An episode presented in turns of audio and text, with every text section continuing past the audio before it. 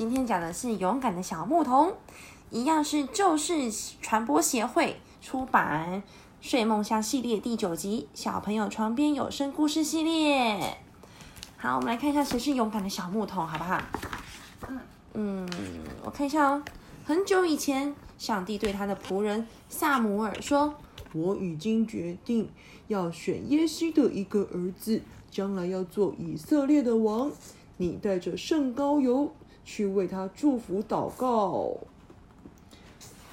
于是呢，经过了遥远的路程，萨姆尔来到伯利恒耶西的家门口。耶西是一个爸爸，耶西还有他的儿子们恭敬的接待萨姆尔。这里有耶西爸爸，然后剩下的是一二三四五六七七个儿子。萨姆尔看着这七个高大健壮的年轻人，心里想：不知道哪一个是上帝要选立的王呢？但是上帝对萨姆尔说。不要光看高大英俊的外表，我没有选他们。于是萨姆尔在问耶西说：“请问你只有这七个儿子吗？”耶西，耶西赶紧吩咐仆人到野地里去，把最小的儿子大卫找回来。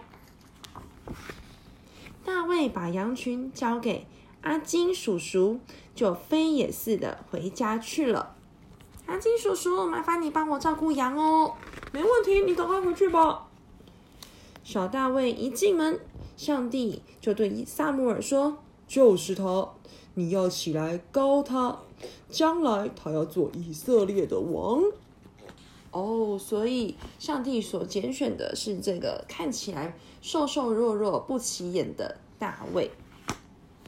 有一天，一个有凶恶的非利士人组成大军要攻打以色列。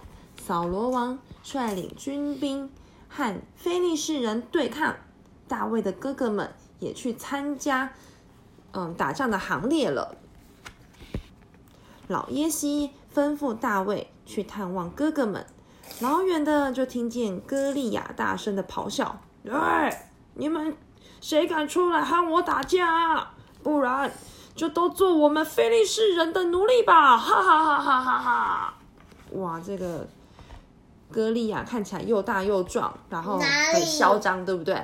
这一位他比他还要高，可是可是小牧童比他好厉害，真的哦，小牧童比他还厉害。都不需要，就掉个石头他就。啊，好痛啊！嘿嘿，你知道哎，你知道这个故事哎，太厉害了。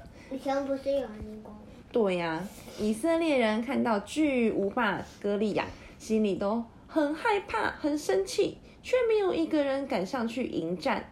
只有大卫喊着说：“上帝是我们的帮助，不要怕他。”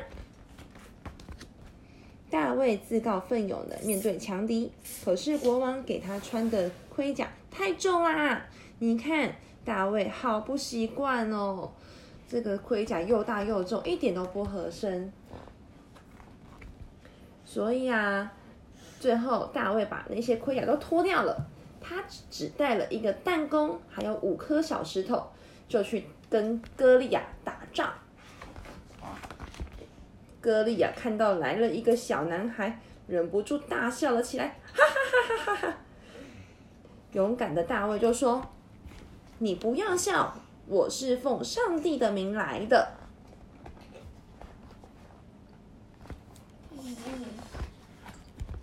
歌利亚像一只发狂的野兽，朝着大卫冲了过来。啊！大卫拉紧了弹弓，甩了出去，咻咚！哎呀，石头就打中了歌利亚的要害。怎么了？哦，没有。菲利士人都吓坏了，最后菲利士人都抱头鼠窜。哇！